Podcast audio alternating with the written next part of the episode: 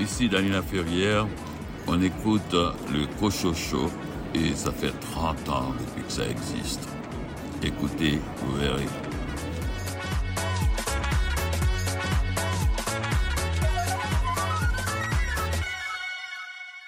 Ici René Cochot, bienvenue à votre rendez-vous littéraire. Cette semaine, une émission fort chargée. Une entrevue avec Rodney Saint-Éloi à propos des 20 ans de la maison d'édition Mémoire d'Encrier. Roxane Desjardins lit des poèmes de son recueil Trou noir, paru chez les Herbes Rouges. Sylvain Lemay nous fait la lecture d'un extrait de son roman Ce n'est pas la première fois que je meurs, publié aux éditions Somme Toute. David Lessard-Gagnon de la librairie Appalache commente la bande dessinée Rédemption de Left Hand, parue chez Glénat Québec. Guillaume Cabana a lu l'essai Une vie de militantisme, celle de Noam Chomsky, publié chez Éco-Société. Stéphane Ledien, de quel roman vas-tu nous parler cette semaine? Cette semaine, je vous parle d'un grand, d'un très grand auteur. Il s'agit de James Ellroy et je vous parle de son dernier livre, Panique générale, publié chez Rivage Noir. Caroline Tellier, quelle est ta sélection? Alors, j'ai choisi un recueil de nouvelles, L'écru de Joanne Rochette, paru à l'instant même. Karine Morin, tu t'es intéressée à un recueil de nouvelles. Le nouveau recueil de nouvelles de Fanny Demeule, Je suis celle qui veut sauver sa peau. Également au menu, les nouveautés littéraires chez Héliotrope, La Peuplade et à lire. Bienvenue au Cochocho.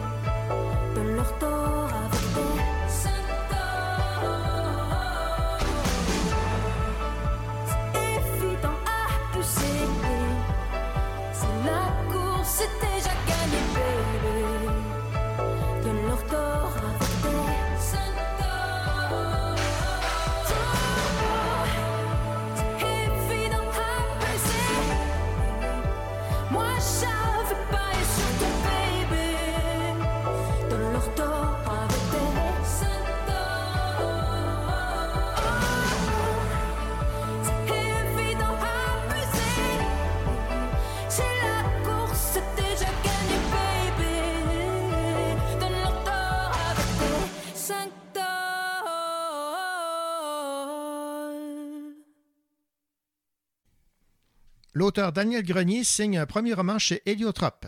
Avec Héroïne et Tombeau, il poursuit son exploration de l'Amérique et s'interroge sur la responsabilité de ceux qui racontent les histoires des autres.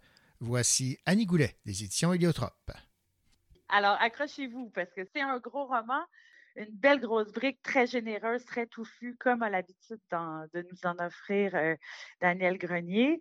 Ça commence par l'histoire d'Ambrose Bierce, qui est un écrivain qui a existé, un écrivain américain de la fin du 19e, début 20e. En réalité, Ambrose Bierce, il est mort, on ne sait pas trop comment. On n'a jamais retrouvé son cadavre, mais l'hypothèse la plus partagée, c'est qu'il aurait intégré l'armée de Villa et qu'il aurait été mort fusillé au Mexique. Mais une autre hypothèse, un peu moins connue celle-là, voudrait qu'il ait réussi à s'enfuir du Mexique et qu'il se soit rendu jusqu'au Brésil où il a terminé ses jours. Alors, le roman de Daniel s'ouvre sur une journaliste, Alexandra Pearson, qui est une journaliste américaine, qui décide, elle, d'aller suivre cette piste-là. Donc, elle est au Brésil, dans la petite ville d'Uruguayana, et elle cherche à prouver que l'écrivain Ambrose Bierce aurait bel et bien fini sa vie là-bas. Et elle apprend entre les branches qu'un manuscrit inédit de Bierce viendrait confirmer cette hypothèse-là. Donc, elle se met en tête de mettre la main sur ce manuscrit. Elle a besoin pour cela d'évoluer dans les arcanes un peu secrètes de la ville et de trouver des sommes euh, assez faramineuses pour se procurer le dit manuscrit. Donc, pour ça, elle fait appel à son père, qui est une figure un peu élusive, un peu mystérieuse, qui est dans l'import-export, qui débarque dans sa vie de temps en temps et en ressort tout aussi subitement. Et son père va l'aider magiquement presque à mettre la main sur ce manuscrit. Encore une fois, on a une histoire de roman dans le roman. Daniel Grenier ne boude pas son plaisir et il va jusqu'à imaginer le manuscrit complet. Il va nous le donner dans son intégralité. Et dans ce manuscrit-là, Ambrose Bierce raconte qu'il a intégré une secte de cannibales. Alors, on est entre le littéral et le littéraire, plus ou moins, parce qu'il y a vraiment au Brésil ce courant artistique qui était celui de l'anthropophagie, qui voulait qu'on ait à euh, absorber la culture occidentale et à la régurgiter d'une certaine manière. Et, donc, euh, dans le, fameux manuscrit de Bierce auquel on a accès ici, on rencontre cette élite culturelle euh, du Brésil du début du 20e siècle, donc des peintres, des poètes qui ont existé mais bon, on va un peu plus loin dans cette idée d'anthropophagie, puis on va jusqu'à dire qu'il y avait bel et bien des cannibales en liberté au Brésil à cette époque-là. Et voilà, et Ambrose se retrouve complètement paranoïaque, au milieu de cette bande-là qui juge très dangereuse. Alors, c'est la prémisse. Évidemment, il se passe énormément de choses de plus, mais je veux pas en dire trop. Puis bon, c'est le fun de naviguer dans ce roman-là puis de se laisser porter. On va aller, on va retourner au Tennessee, on va retourner au Yukon, on va aller à Montréal. Il se passe des tonnes de choses, mais ce qui est important d'en dire surtout, je pense, c'est que c'est vraiment un hommage euh, de la part de Daniel à la culture et aux écrivains de l'Amérique du Sud. Euh, il, euh, il connaît cette culture-là par cœur et ça se, ça se lit, ça s'entend, ça se sent dans son livre qu'il a plus ou moins conçu comme un hommage à Héros et tombe d'Ernesto Sabato, cet écrivain argentin. Donc, d'où le titre Héroïne et tombeau. Donc, euh, il y a beaucoup de clins d'œil à cette littérature-là. Ceux qui l'aiment et la connaissent vont y retrouver beaucoup de références. On n'a pas besoin d'être un spécialiste de la littérature ni argentine ni brésilienne pour se laisser happer par cette histoire euh, complètement touffu, farfelu, mais très finement mené. C'était Annie Goulet des éditions Héliotrope qui résumait le nouveau roman de Daniel Grenier intitulé Héroïne et tombeau. Ici Karine Morin. Tout à l'heure, je vous parle du recueil de nouvelles de Fanny Desmeules. Je suis celle qui veut sauver sa peau.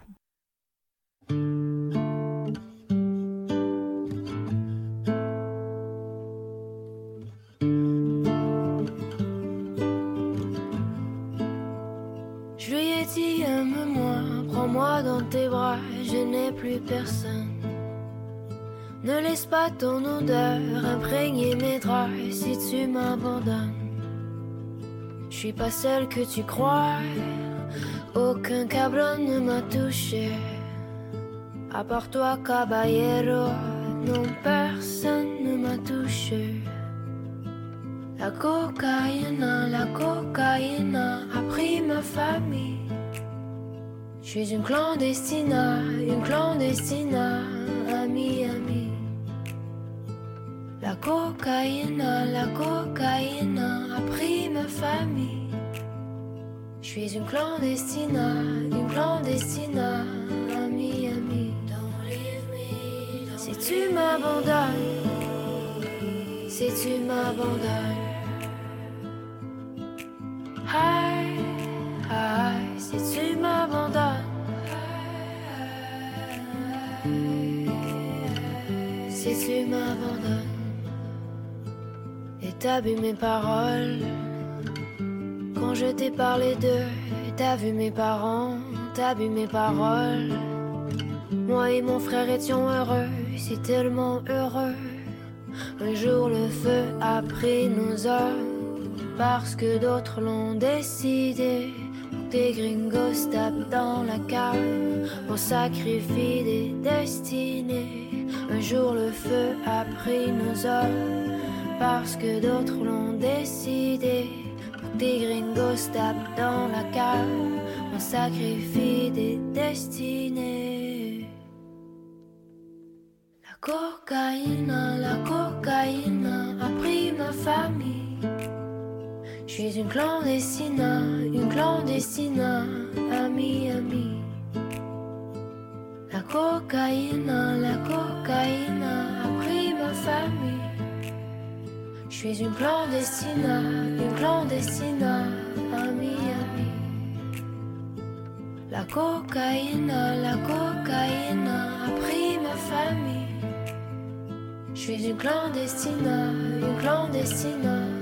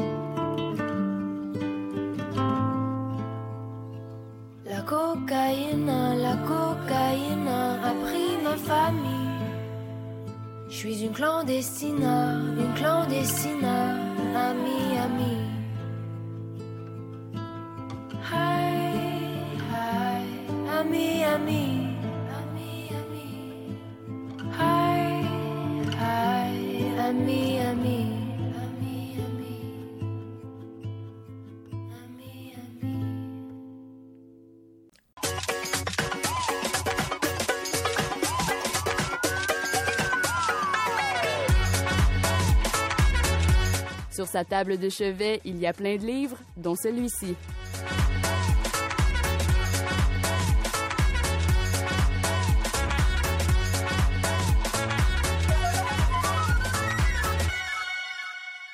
Bonjour Karine. Allô, René? Et Karine, cette semaine, tu vas nous parler d'un livre, en fait un recueil de nouvelles d'une autrice que j'aime beaucoup, Fanny Demel. C'est publié aux éditions Hamac et euh, le titre, c'est Je suis celle qui veut euh, sauver sa peau.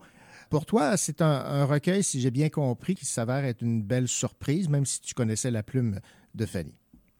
Oui, tout à fait. Une surprise. Je vous raconte la petite anecdote, comment j'ai mis la main sur ce livre.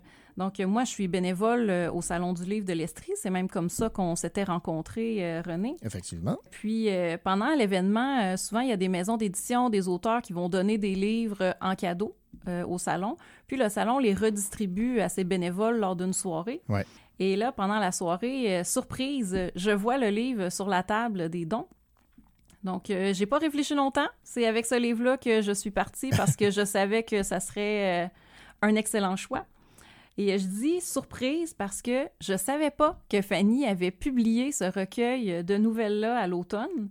Donc, euh, double surprise de retrouver la plume de Fanny avec un livre qui avait passé euh, sous mon radar. Bon, ben voilà. Alors, il n'est plus euh, passé sous le radar. Tu l'as eu en ta possession. 15 euh, nouvelles. Un résumé de la thématique, peut-être?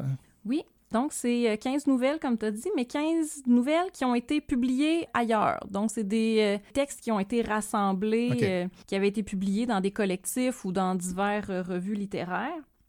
Donc, c'est tous des textes indépendants les uns des autres, ce qui fait que le recueil peut se lire dans l'ordre, dans le désordre, selon les envies du lecteur.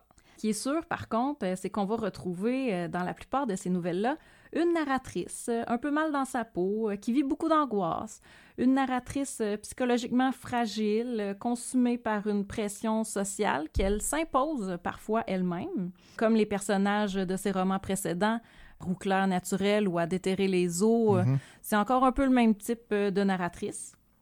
Donc, le titre ici est tout à fait bien choisi. Je suis celle qui veut sauver sa peau. Ça qualifie bien les personnages de l'autrice. Et il y a même un petit extrait dans la première nouvelle, Reptilienne, qui offre un petit, un petit aperçu de la psychologie complexe des personnages mhm. principaux. Donc, je vous lis ça. Une amie du secondaire me disait que j'étais primitive. Ce n'était pas destiné à m'insulter. Elle remarquait par là ma propension à vouloir me sécuriser, me protéger, m'assurer en tout temps de la satisfaction de mes besoins essentiels. Cette amie avait mesuré le drame qui se joue lorsque mon équilibre se rompt et que mes automatismes bestiaux s'enclenchent. Tranquillement, elle s'est éloignée de moi, comme on s'éloigne d'un animal sauvage et imprévisible. D'accord. Appréciation, euh, Karine, donc de l'ensemble de l'œuvre. Peut-être certaines nouvelles t'ont plus interpellé. Oui, ben j'ai beaucoup aimé ce recueil de nouvelles. Pour moi, c'était, même si c'était des nouvelles qui avaient déjà été publiées, mhm. j'en avais juste lu deux euh, sur les 15. Donc, euh, les autres étaient vraiment toutes nouvelles pour moi. C'est un recueil qui se lit vraiment très bien, rapidement. Euh, la plupart des textes sont assez courts, donc euh, on peut lire euh, une nouvelle par-ci, par-là dans la journée. même pour quelqu'un de très occupé, il y a du temps pour lire un texte ou deux. Et ça, c'est une des raisons pour lesquelles j'aime autant les recueils de nouvelles. C'est facile de lire juste 5-10 minutes, un texte ou deux, puis on redépose le livre sans avoir l'impression d'avoir interrompu l'action. bon, comme je le mentionnais, on a toujours des, textes qui nous interpellent, qu'on préfère. Quels sont-ils? J'ai bien aimé euh, la nouvelle Le jet. Le sujet m'a un peu amusé euh, par la nature de l'attirance ou de l'obsession euh, particulière du personnage féminin envers le jet d'urine masculin. OK. Et ce qu'elle est prête à faire pour assouvir son obsession et sa curiosité, donc de pouvoir assister à l'événement? OK. donc, c'est quand même cocasse comme nouvelle. Puis j'ai beaucoup aimé aussi la nouvelle sur l'estran qui m'a beaucoup touchée par sa délicatesse, euh, même si le sujet de base est peut-être un peu macabre. on parle quand même d'un corps qui flotte à la dérive euh, sur mhm. l'eau. Mais j'ai vu quand même, euh, comme je disais, une belle délicatesse et surtout une délivrance du personnage qui se laisse aller et qui profite, si on peut dire, du voyage. C'est une des rares nouvelles où on sent que le personnage est enfin libéré de ce qui la tracasse et qu'il est là où il devrait être. Bon, alors pour euh, les personnes qui ont lu euh, les romans de Fanny Demel, là, c'est une autre proposition, un recueil de nouvelles. On, apprécie tout autant, j'imagine? Tout à fait. Euh, pour ceux et celles qui connaissent déjà l'écriture de Fanny Demel, rien de nouveau ici. on reste encore dans les mêmes thématiques. Donc, des textes un peu macabres, comme je le disais. il y a quand même plusieurs personnages qui vont mourir dans ces nouvelles, sans grande surprise c'est quand même une valeur sûre. Le style de Fanny est magnifique. Euh, je trouve qu'elle décrit vraiment bien les états d'âme de ses personnages, leurs angoisses, tous leurs petits tracas. Elle arrive vraiment à créer un univers euh, en peu de mots, parce que certains textes sont vraiment courts, et on s'attache rapidement à ces personnages qui nous semblent très humains, un peu maganés, mhm. euh, qu'on voudrait les couvrir un petit peu des fois, puis les protéger les protéger du monde. D'accord. Donc, euh, c'est un petit recueil qui est pour euh, public averti. Euh, il y a même un avertissement sur la quatrième de couverture. Donc, comme je disais, certains textes sont plus macabres, mhm. mais ça reste que c'est un excellent recueil de nouvelles. Moi, je l'ai beaucoup aimé. J'ai eu beaucoup de plaisir à le lire. Voilà, Fanny Demeul aux éditions Hamac. Je suis celle qui veut sauver sa peau. Merci, Karine. Mais ben, ça fait plaisir, René.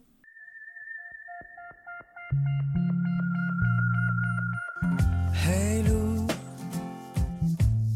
ces deux secondes. Qu'est-ce ma blanc?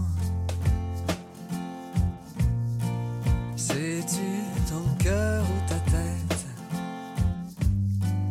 qui te fait de l'ombre? Hey Lou, c'est ce qui serait cool et qui serait temps? C'est que pour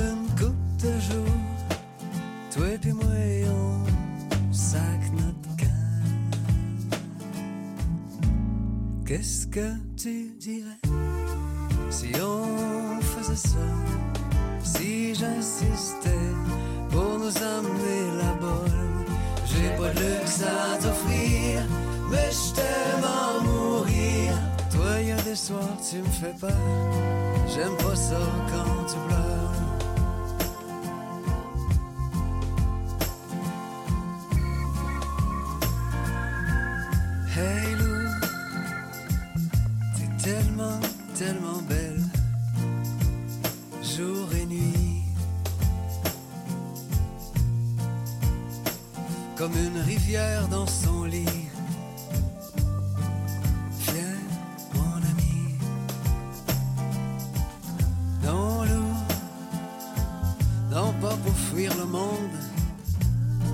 Juste pour se retrouver, toi et. Se prendre une petite bière, marcher dans le bois, puis faire des bébés. Qu'est-ce que tu dirais si on faisait ça? Si j'insistais pour nous amener là-bas, j'ai pas de luxe à t'offrir, mais je t'aime en mourir. Toi, y a des soirs, tu me fais peur, j'aime pas ça quand tu pleures.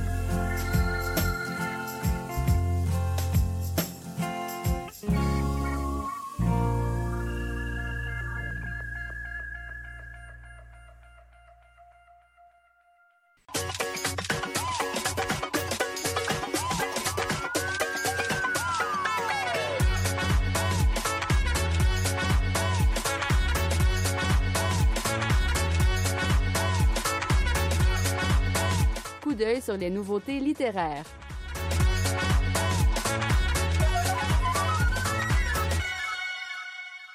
Depuis l'enfance, une femme avance, se perd, se métamorphose jusqu'à la disparition. L'intimité de sa chambre abandonnée expose de mystères et révèle à voix basse l'histoire de ses joies et de ses douleurs. C'est ce qui se dégage du recueil de poésie de Anne-Martine Parent intitulé L'horizon par hasard, dont nous parle la directrice littéraire chez La Peuplade, Mylène Bouchard.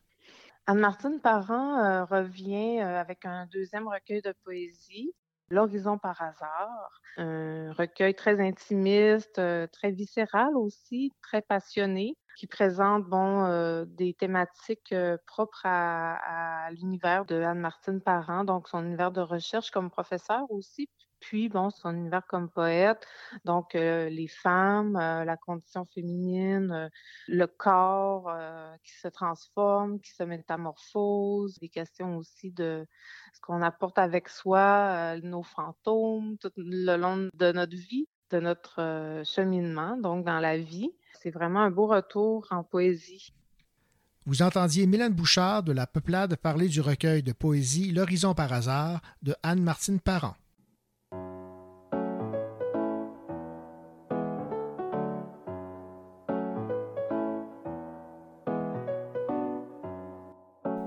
Bonjour, mon nom est Sylvain Lemay et je vais vous lire un extrait de mon livre Ce n'est pas la première fois que je meurs. Je suis un professeur de bande dessinée et je vais raconter comment j'ai découvert ma passion pour la bande dessinée.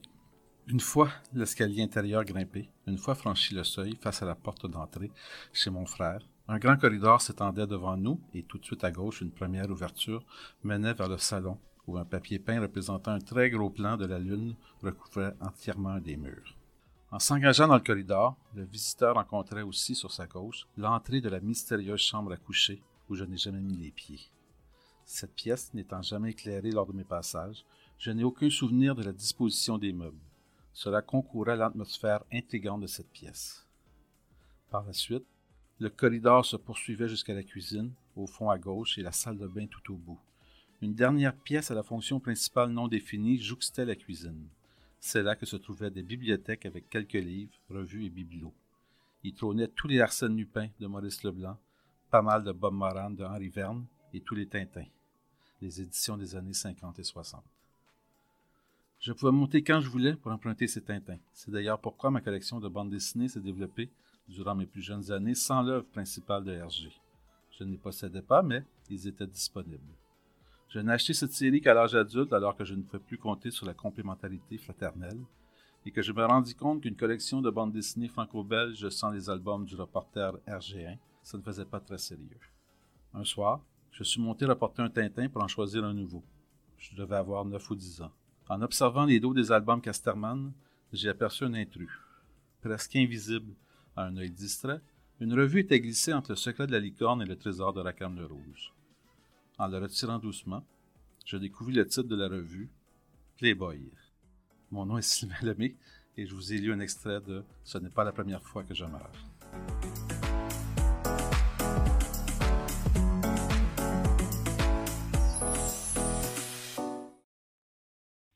Ici Stéphane Ledien. Aujourd'hui, je vous parle du roman noir, du maître du roman noir américain James Ellroy et de son dernier roman Panique générale, publié chez Rivage dans la collection Rivage Noir.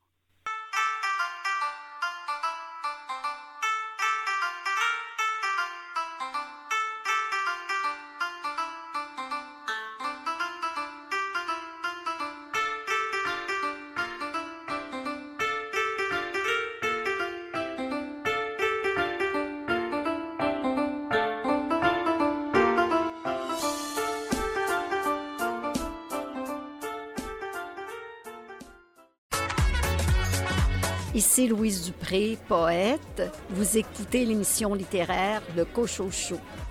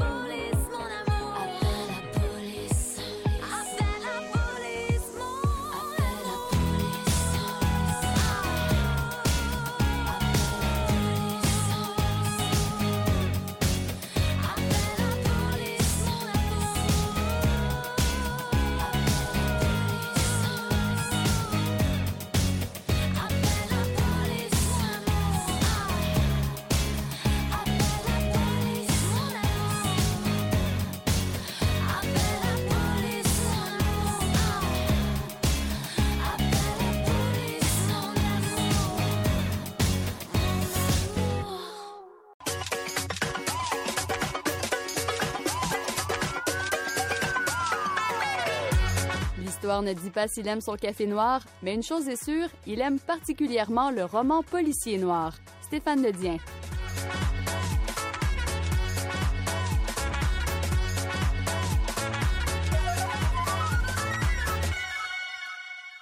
Bonjour Stéphane. Bonjour René, comment ça va? Ben, Ça va très bien et toi? Ça va très bien, merci. C'est un temps très propice pour lire. C'est un peu comme les vagues de grand froid. Donc l'hiver est propice pour lire du, roman noir. Ça réchauffe. Et euh, le roman dont tu vas nous parler euh, cette semaine, c'est d'un auteur euh, américain, James Elroy. Et tu t'es attardé à sa plus récente publication. En fait, c'est la, traduction de son, de son ouvrage qui a pour titre Panique générale. Et tu me disais que James Elroy tu le connais bien parce que tu as pratiquement lu euh, toute son œuvre. Ça fait 30 ans au moins que tu le suis. Oui, c'est ça. J'ai commencé à le lire en fait euh, peut-être en, 1993-94. Donc j'ai découvert Elroy. par rapport à certains, je l'ai découvert sur le tard, mais par rapport à un certain nombre de lecteurs aussi, je l'ai découvert assez tôt. Ça fait presque une, trentaine d'années aujourd'hui, mmh. et j'ai lu effectivement presque tous ses livres. je crois que le, seul que je n'ai pas lu, euh, qui est sur ma table de, chevet, dans ma pile euh, d'innombrables lectures là, à venir, c'est euh, La tempête qui vient. Donc c'est parfait d'ailleurs pour lire cet hiver aussi. La tempête qui vient, qui est le deuxième volume d'une nouvelle trilogie consacrée aux États-Unis. Mais depuis, il a fait paraître donc ce livre qui s'appelle Panique générale et qui est un roman à la fois dense mais court, euh, considérant les, pavés auxquels euh, nous doit habituer euh, James Elroy. Donc, c'est un de ces bons. quelle est ton appréciation? L'appréciation. D'abord, je veux revenir quand même sur le cas de James Elroy, qui est, qui est tout un cas d'école. tout amateur de romans noirs a forcément entendu parler de, de James Elroy. En bien, en mal, parfois un mélange des deux. C'est une figure, on pourrait dire tutélaire là, du roman noir américain, mhm. hein, qui se toujours posé comme le, digne héritier des, des Dashiell Hammett, des euh, Raymond Chandler, même s'il est un peu à, à l'opposé de, de, certains de ses écrivains. En tout cas, on, peut, la comparaison avec Raymond Chandler, donc le, le créateur du détective privé Philippe Marlowe, s'arrête là parce que Chandler était euh, quelque part une sorte de, progressiste qui posait un, regard un peu ironique, cinglant certes, mais avec une certaine tendresse sur le monde. James Elroy, lui, est, plutôt rude, caustique, et euh, surtout, on lui a souvent reproché sa vision peut-être un peu conservatrice, euh, et on l'a souvent même associé, sans qu'on soit tout à fait sûr que ce soit le cas, et ça n'est peut-être pas le plus important, à, une espèce de, vision très droitière, le, côté euh, ultra-conservateur, euh, néo-conservateur peut-être euh, américain. Euh, je me souviens que dans les années 80, quand il s'est agi de, découvrir l'auteur et de le traduire là aux éditions Rivage, hein, qui depuis continuent de, de le publier en, français, euh, il était question de, Il y avait des traducteurs qui avaient du mal avec son, œuvre et qui disaient Moi, j'ai pas envie de traduire ça. Euh, j'ai l'impression de, lire quelqu'un qui appartiendrait à la John Birch Society, c'est-à-dire une organisation d'extrême droite américaine. En réalité, je n'ai pas davantage creusé la question parce qu'Elroy est évasif sur ses, ses, orientations, ses idées euh, politiques. Et d'ailleurs, si vous lui demandez euh, ce qu'il pense de la présidence actuelle, il vous envoie poliment vous faire voir. Et beaucoup de journalistes se sont fait doucher ainsi que dès qu'ils essayent de l'amener sur le terrain de la politique mhm. actuelle, il dit Je m'en fous, ça m'intéresse pas. Euh, si, vous pas si, si, on parle pas de mon roman et de ma littérature, allez vous faire voir. Et je le dis en des termes élégants quand même, considérant que euh, le bonhomme est assez mal embouché. Il est assez mal embouché et en même temps, il euh, y a quelque chose de, fou, euh, à la fois d'attachant et de, fascinant et de révulsion chez lui. il joue sur sur tous les tableaux, mais effectivement, faut, faut savoir qu'il a eu une jeunesse assez assez chaotique. Bon, je, fais l'historique rapide et on va revenir sur le livre ensuite. Mais bon, James Ellroy, sa mère a été assassiné alors qu'il était enfant, c'est quelque chose qui va le hanter et qui, qui va même un peu projeter dans, dans son écriture, notamment dans le dans le Dahlia noir, mais aussi dans, dans des des récits en forme d'autofiction, d'autobiographie plus plus récents. Et puis dans sa jeunesse, quand il s'est retrouvé un peu orphelin à, l'adolescence, il a fini par être à une époque un, un, SDF, un drogué, un alcoolique, un peu même pervers voyeur, cambrioleur qui s'introduisait chez les gens et reniflait les, les sous-vêtements de ces dames, etc. Donc quelque chose de sordide qu'il a revendiqué. D'ailleurs, il aurait, n'y a pas de raison qu'il échappe à, son passé, ça aurait fini par ressurgir, mais qu'il revendique un peu comme comme une espèce de, de, vivier dans lequel il doit aller puiser ses idées les plus noires et ses, ses pulsions et les perversions de, de ses personnages.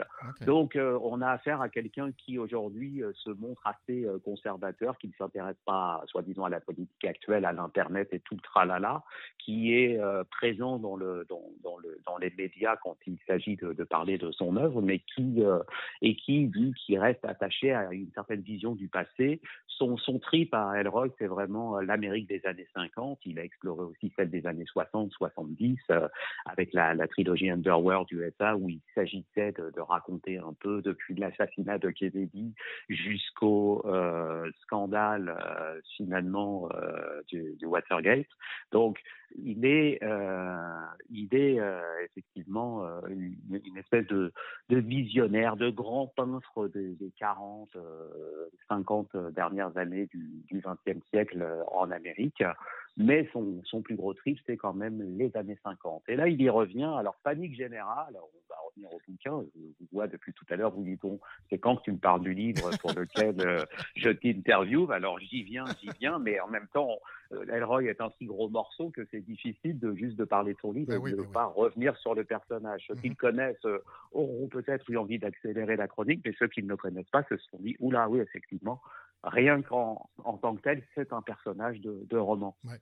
Panique générale, c'est un roman consacré au, à un personnage que les fans d'Elroy connaissent déjà bien, qui s'appelle Freddy Otash. Euh, Fred Otash, c'est un, un, ancien flic euh, du département de, de, police de Los Angeles euh, qui est rapidement, a rapidement démissionné, a quitté la police. On va apprendre pourquoi dans, dans ce livre et qui est devenu détective privé, détective privé au service à la fois des stars, mais aussi d'un magazine à potin ou à scandale qui s'appelait Confidential, euh, et dont on a eu connaissance. C'est un, quelque chose qui a un canard, si vous passez l'expression, qui a vraiment existé, et que, dont on pouvait retracer un peu les frasques dans, dans, dans le roman LA Confidential, qui est devenu un célèbre film réalisé par Curtis Hanson. Donc, euh, sans doute un des plus grands romans d'Elroy d'ailleurs. Et donc, ce personnage de, de détective, d'agent euh, provocateur, si on peut dire, de Fred Otash, euh, la façon dont, dont, dont le, le, roman le remet en scène, c'est qu'on l'avait déjà découvert évidemment dans, dans toute la, les trilogies, dans plusieurs romans en fait de James Ellroy, et on le savait, c'est un, extorqueur euh, en chef, c'est quelqu'un qui est là pour euh, créer un peu des, des, problèmes et en même temps les résoudre. En anglais, on appelle ça un un fixeur. Euh, le fixeur peut avoir plusieurs sens, mais dans le sens du, du, du roman noir ou du, du, roman de crime, on parle surtout de quelqu'un qui est là pour résoudre les problèmes. On peut appeler ça aussi un cleaner ou un nettoyeur. Donc, vous me voyez venir quand vous avez un, un problème, euh, vous pouvez faire appel à Fred Otage pour qu'il mmh. pour qu'il puisse le résoudre. Ouais. Euh, ça ne va pas forcément euh, jusqu'au crime parce qu'il y a une espèce de code d'honneur, mais en tout cas, on n'en est pas loin, sauf exception pour le crime. Et euh, on peut dire que dans la, dans, dans, la réalité, dans la fiction euh, beaucoup plus récente, ceux qui ont suivi la série Ray Donovan comprendront ce qu'est un, fixeur, parce que Donovan lui-même est un, est un régleur, un, fixeur, quelqu'un qui résout des problèmes, qui va, euh, par exemple, si on fait chanter une vedette du, du cinéma ou de la musique, parce qu'on a des vidéos ou des photos compromettantes, dans la, dans la série, Ray Donovan va s'arranger pour inverser un peu le rapport de force faire en sorte que le maître chanteur euh, cesse ses activités. C'est pareil avec Fred Otage dans les années 50, mais la particularité de ce très sympathique, entre guillemets, personnage, c'est que euh, il crée autant de chantage qu'il euh, qu'il est capable d'y mettre fin. Donc en gros, il, y a des stars pour lesquelles il prend parti et puis qu'il protège un peu euh, des, des, des, mauvais des candidatons, et puis d'autres dont il va favoriser au contraire la propagation de rumeurs qui sont rarement avantageuses.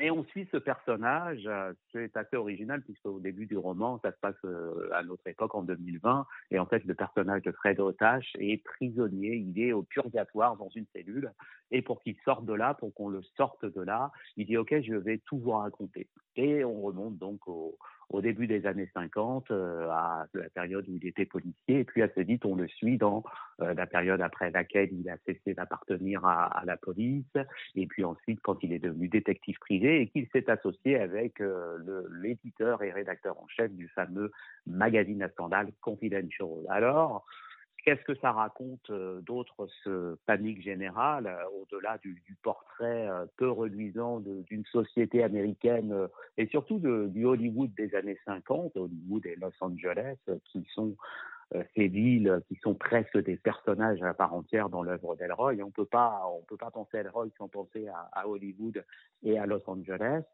Euh, qu'est-ce que ça raconte d'autre au-delà du, parcours de, de, Eh bien, ce sont toutes les malversations, toutes les magouilles qui pouvaient y avoir à l'époque.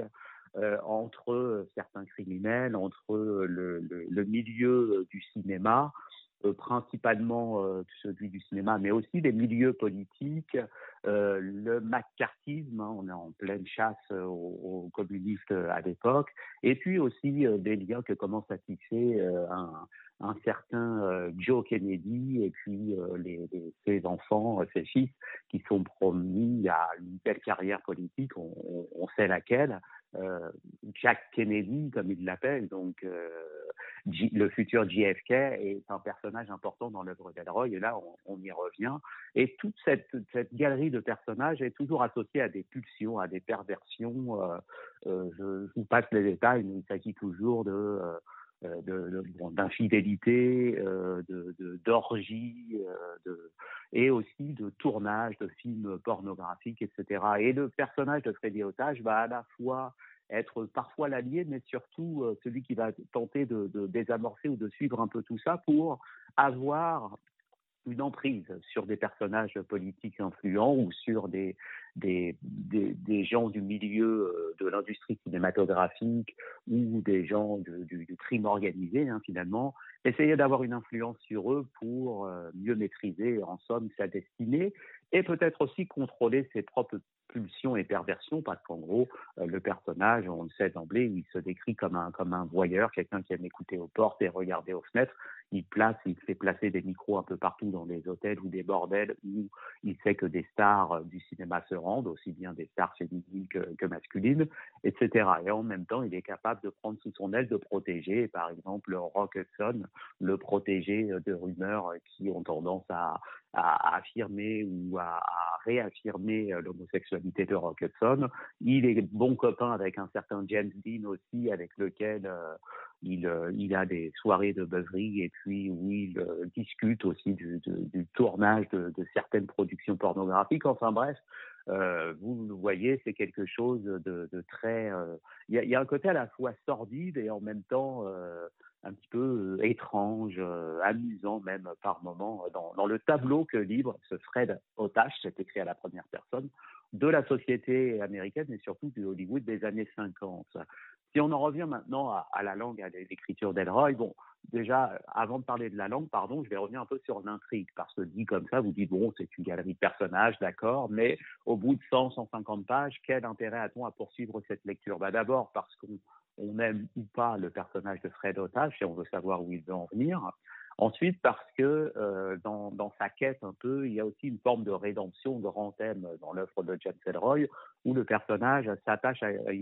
On sait qu'à un moment donné, il, a été chargé, au tout début du livre, je, ne divulgue pas grand-chose, de, tuer quelqu'un, et donc euh, ce quelqu'un laisse une veuve. Et euh, la veuve, on apprend un peu plus tard que la veuve va être assassinée, et à partir de là, il y a comme un sentiment de culpabilité qui va habiter le personnage, et il va chercher à découvrir, à, à enquêter de son côté sur les raisons de ce meurtre, qu'est-ce que ça cache, est-ce qu'il y a un complot politique derrière, puisqu'il y a à la fois cette idée, bon, on sait qu'il y a des néo-nazis euh, euh, il y a, l'idée de, courant néo-nazi en même temps derrière tout ça, mais en même temps la chasse aux communistes, etc. Donc tout un euh, univers politique en plus de l'univers cinématographique que j'ai décrit tout à l'heure. Alors ça, c'est un point d'enquête qui fait quand même euh, avancer le, récit. C'est une intrigue qui infuse le, récit et on n'est pas juste dans le déballage d'histoires plus ou moins sordides et on pourrait dire inventées. En tout cas, je pense que Kelroy a beaucoup d'imagination pour imaginer les pires perversions de personnages connus et moins connus. Et aussi, euh, l'autre intérêt, c'est celui de la langue elroyienne, puisque Elroy est, réputé pour écrire, euh, pour avoir, euh, on parle du fameux staccato de la langue d'Elroy.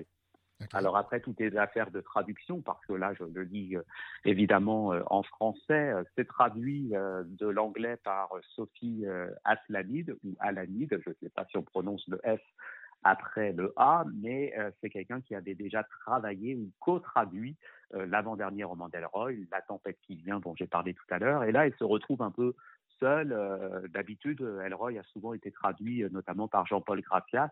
Et on voit qu'elle a été, à travers la co-traduction du roman précédent, cette traductrice, elle a été initiée un peu à la langue d'Elroy. Parle, elle le dit elle-même au début du livre, et je, je trouvais intéressant quand même d'y revenir parce qu'elle mhm. que euh, elle, elle, euh, elle, mentionne justement euh, ce, ce, style, cette écriture typique. Elle dit en 2019, j'ai eu l'immense honneur de collaborer avec Jean-Paul Gracia sur la traduction de La tempête qui vient, avec une patience perpétuellement persévérante, un enthousiasme enjoué et toujours généreux. Il m'a appris à apprivoiser assonances et allitérations à dompter les audaces linguistiques et littéraires du Dog. Alors le Dog, c'est le surnom de James Elroy. Hein. Il s'appelle lui-même donc euh, le, le chien fou euh, de, de l'Amérique. Et euh, pourquoi je, je, cite ça? C'est parce que il faut effectivement s'attendre, en lisant le roman, à avoir affaire à une espèce de, de slam euh, sur 200 pages. Pourquoi? Parce que l'écriture d'Elroy, j'ai parlé tout à l'heure du, du, staccato, et les allitérations en anglais comme dans la traduction française, c'est son grand truc, et c'est un petit trait d'esprit ou une façon euh, d'écrire ou de s'exprimer qui est héritée du journal à, à, scandale dont j'ai parlé tout à l'heure, Confidential. Et donc, ça vous donne quand même euh, des, phrases euh, qui peuvent paraître parfois un peu alambiquées ou dont la musicalité est, plus ou moins heureuse. Des phrases, parfois la musicalité est forcée, parfois l'idée est très bien trouvée. En tout cas, moi, j'ai toujours aimé ce, style chez Elroy et on le retrouve ici avec un certain plaisir. C'est ce qui peut rebuter les lecteurs, ceux qui découvriraient Elroy pour la première fois ou ceux qui se diraient oh, j'en ai un peu marre des, allitérations du staccato d'Elroy pour un oui, pour un non, mais en même temps, euh, Fred Otache est, le personnage euh, intimement lié au magazine d'un scandale euh, Confidential. Et là, c'est une histoire vraie hein, que je vous raconte. Fred Otache a vraiment existé et il a vraiment collaboré aider euh, à, propager des rumeurs ou à mettre en place des traquenards pour piéger les stars avec des photos ou des vidéos à l'appui euh, dans les années 50. Euh, il a vraiment participé à ça pour le journal Confidential. Donc, histoire vraie, et entre vrai et faux, eh bien, on, navigue comme toujours dans les autres groupes de Delroy. Panique générale, pourquoi? Eh bien parce que évidemment il s'agit d'ébranler à partir des rumeurs, d'ébranler l'image publique des uns et des autres. Et c'est juste une histoire, tout ça, de contrôle un grand thème dans l'univers du, roman noir. Alors, on, aurait tort de, se passer de ce moment de lecture pour le tableau euh, bien noirci d'ailleurs du, Hollywood des années 50 et aussi pour la langue d'Elroy euh, très typique euh, qui tantôt agace, tantôt fascine, mais c'est à l'image du, personnage et de l'écrivain lui-même. Et donc, un, un rendez-vous à ne pas manquer pour les amateurs d'Elroy et peut-être aussi pour ceux qui voudraient signifier un roman qui ne soit pas trop long. On est peut-être quand même à 400, euh, on, on a 325 pages, donc okay. ça, ça reste encore euh, assez court entre guillemets pour du James Ellroy. voilà, un bon moment euh, de lecture et encore une fois très empreint de, de musicalité et d'étrangeté. Ben voilà, nous sommes informés sur la vie et l'œuvre et la qualité de la plume de James Elroy. Merci beaucoup, euh, Stéphane. Alors, on rappelle Panique générale, James Elroy, euh, publié chez Rivage Noir. Merci beaucoup, Stéphane.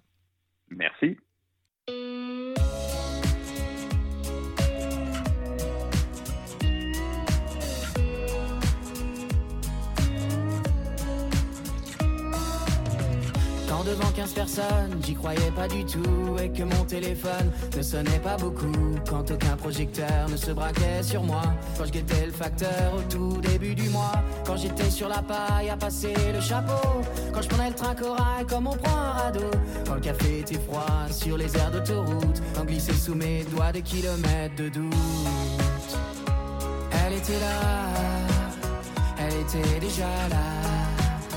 Bien avant tout ça, elle était là, elle était là, elle était déjà là. Bien avant tout ça, elle était là. Quand le marchand d'ambition me disait ce sera dur, lui qui vend des chansons comme on vend des chaussures. Quand je marchais dans la rue, la dégaine de travers, quand j'étais reconnu, mais seulement par ma mère. Quand je rêvais d'une complice pour braquer l'industrie, quand le mec des coulisses me disait vous êtes qui? Quand je jouais dans les bars et que les gens se souciaient vachement moins de ma guitare que des verres qui trinquaient. Elle était là, elle était déjà là. Bien avant tout ça, elle était là, elle était là, elle était déjà là. Bien avant tout ça, elle était là.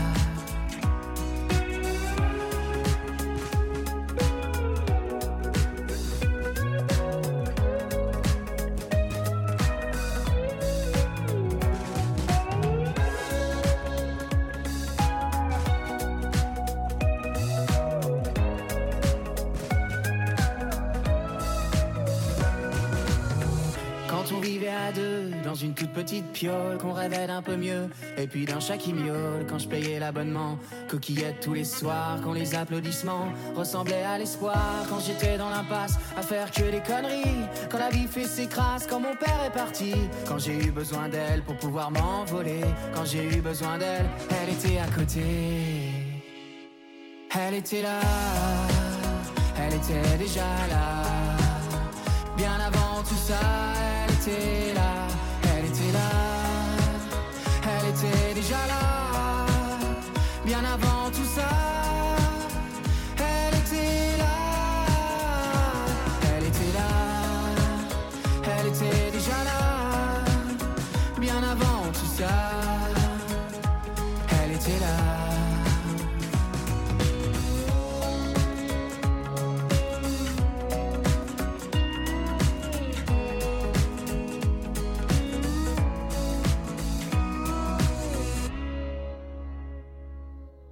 Ici Caroline Tellier. Un peu plus tard à l'émission, je vous parle du recueil de nouvelles Les Crues de Joanne Rochette, publié chez l'Instant même.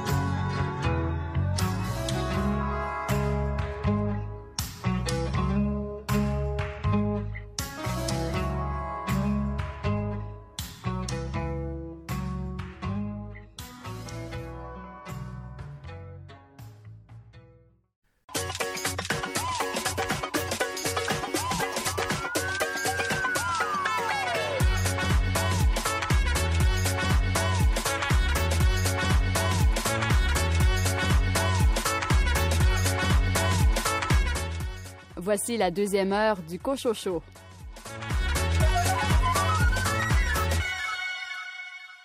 Au sommet de cette deuxième partie d'émission, une entrevue avec Rodney Saint-Éloi à propos des 20 ans de la maison d'édition Mémoire d'Encrier. Roxane Desjardins lit des poèmes de son recueil Trou Noir paru chez les Herbes Rouges. David Lessard-Gagnon de la librairie Appalache commente la bande dessinée Rédemption de Left Hand paru chez Glénat Québec. Guillaume Cabana a lu l'essai Une vie de militantisme, celle de Noam Chomsky, publié chez Éco-Société. Et Caroline Tellier, quelle est ta sélection cette semaine? Alors, j'ai choisi un recueil de nouvelles, L'écru de Joanne Rochette, paru à l'instant même. Bonne deuxième heure.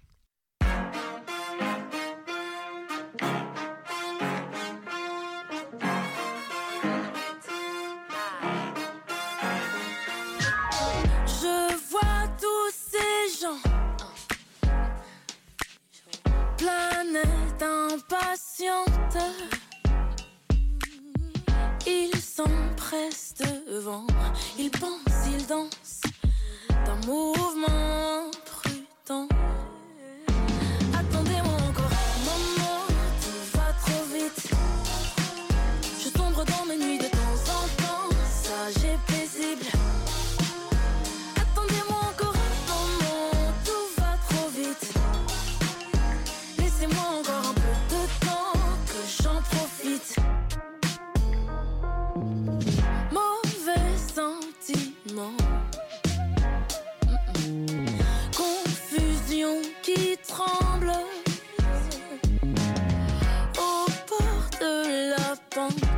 don't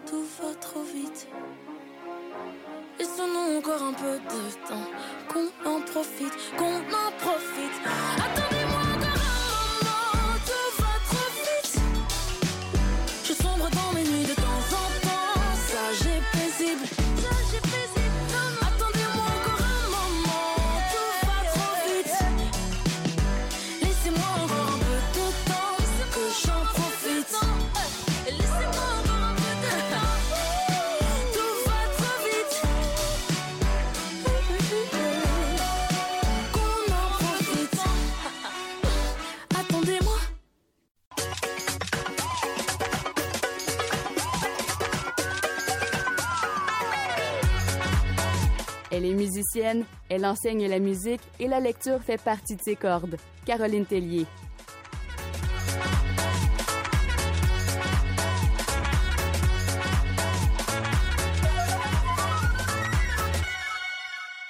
Bonjour Caroline. Bonjour René. Caroline, cette semaine, tu nous parles d'un livre publié chez L'Instant même. En fait, c'est- c'est un recueil de nouvelles qui a pour titre Les crues de Joanne Rochette. Alors, d'entrée de jeu, Caroline, peut-être nous situer sur qui est euh, Joanne Rochette avant de s'intéresser euh, au texte qu'on retrouve dans son recueil de nouvelles. Oui, alors René, Joanne Rochette a enseigné l'histoire pendant une vingtaine d'années et elle se consacre à l'écriture maintenant. Elle a jusqu'à présent publié trois romans entre 2011 et 2020 et Les Crues, son quatrième ouvrage, explore un thème que j'affectionne tout particulièrement, l'eau. C'est, comme tu as dit, un recueil de nouvelles, de douze nouvelles, dont l'action se situe près de la mer, près de fleuves, de lacs, de rivières et même de marais. Donc, Joanne Rochette plante ses histoires dans des lieux toutes sortes. En Louisiane, au Liban, aux Ambèzes, la nature est parfois douce, envoûtante, violente. On voyage dans des lieux divers, mais pas toujours idylliques, parce qu'elle aborde certains sujets assez durs et sombres, comme la vie conjugale, une action qui se passe lors de l'explosion au port de Beyrouth. Elle parle de pollution aussi. Toutes ces nouvelles, ou presque, ont un point tournant, une chute. Le fleuve, la rivière ou le lac nous dévoile un secret, nous sauve d'un danger et même nous tue. Joanne Rochette est très habile pour nous amener dans une direction et tout à coup nous surprendre. Bon, on apprend qu'elle est férue d'histoire, professeure d'histoire, et probablement qu'elle connaît bien sa géographie, mais je soupçonne qu'elle a beaucoup voyagé parce que quand elle décrit les lieux, on se sent là. Ça sent l'air salin, l'humidité. On est vraiment porté par le courant. Disons que j'ai un petit coup de cœur pour la première et la dernière nouvelle. Ces deux nouvelles qui se rejoignent. On est en Nouvelle-Orléans et l'aventure se termine chez les Cajuns chez un couple de Cajuns très attachants. Il fait chaud, c'est humide, l'eau est partout, la végétation est mousse si près, elle est fantomatique, comme c'est écrit ici à la page 108. Tout semble flou.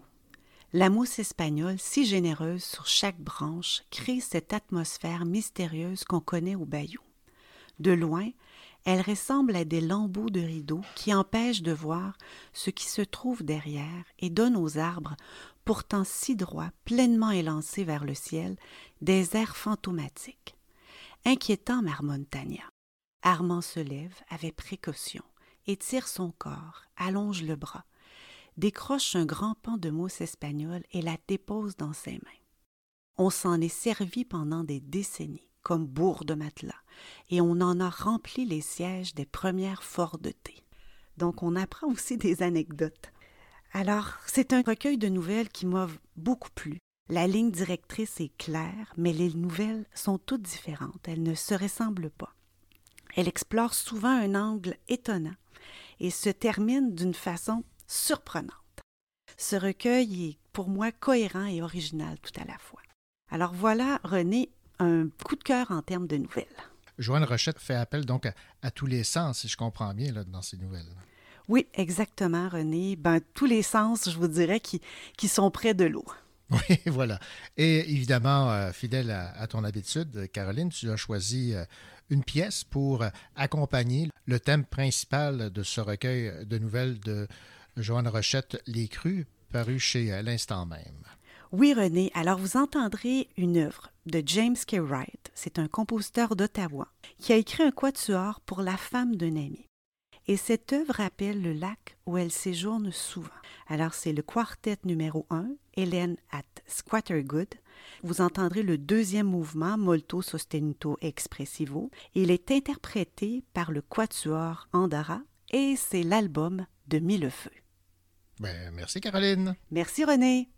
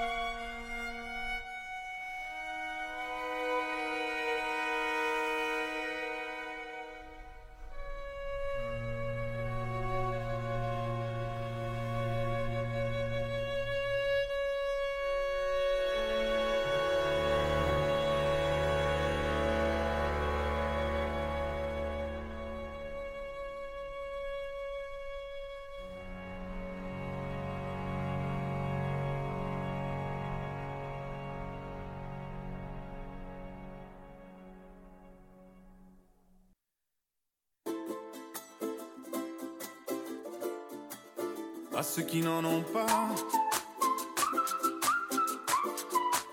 À ceux qui n'en ont pas. Rosa, Rosa, quand on fout le bordel, tu nettoies. Et toi, Albert, quand on trinque, tu ramasses les verres. Céline, Bataire, toi tu te prends des vestes au vestiaire. Arlette, arrête.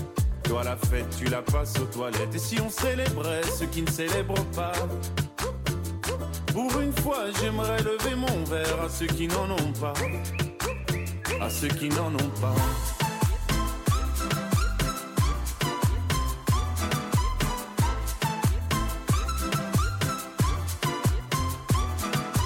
Quoi les bonnes manières? Pourquoi je ferais semblant? De toute façon, elle est payée pour le faire. Tu te prends pour ma mère? Dans une heure, je reviens. Que ce soit propre, qu'on puisse y manger par terre. Trois heures que j'attends. Franchement, il est fabrique ou quoi? Heureusement que c'est que de verre. Appelle-moi ton responsable et fais vite. Elle pourrait se finir comme ça, ta carrière. Oui, célébrons ceux qui ne célèbrent pas. Encore une fois, j'aimerais lever mon verre à ceux qui n'en ont pas. À ceux qui n'en ont pas.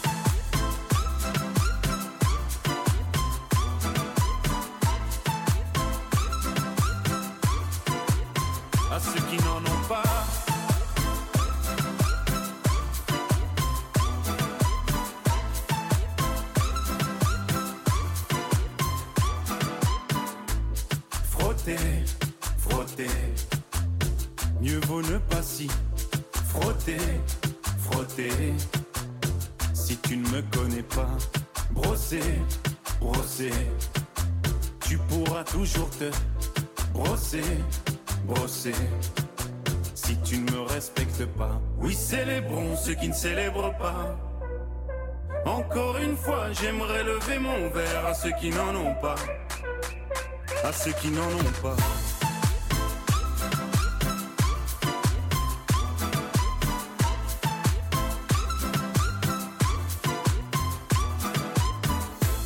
Pilote d'avion ou infirmière, chauffeur de camion, hôtesse de l'air, boulanger ou marin pêcheur, un verre aux champions des pires horaires, aux jeunes parents bercés par les pleurs, aux insomniaques de profession, et tous ceux qui souffrent de peine de cœur, qui n'ont pas le cœur aux célébrations.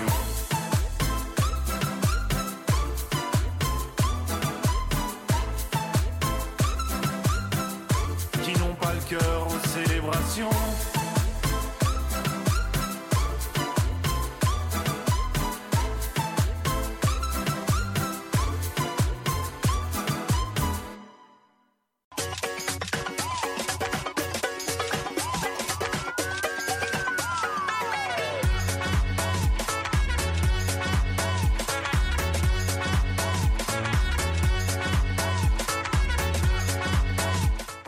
Sur les nouveautés littéraires.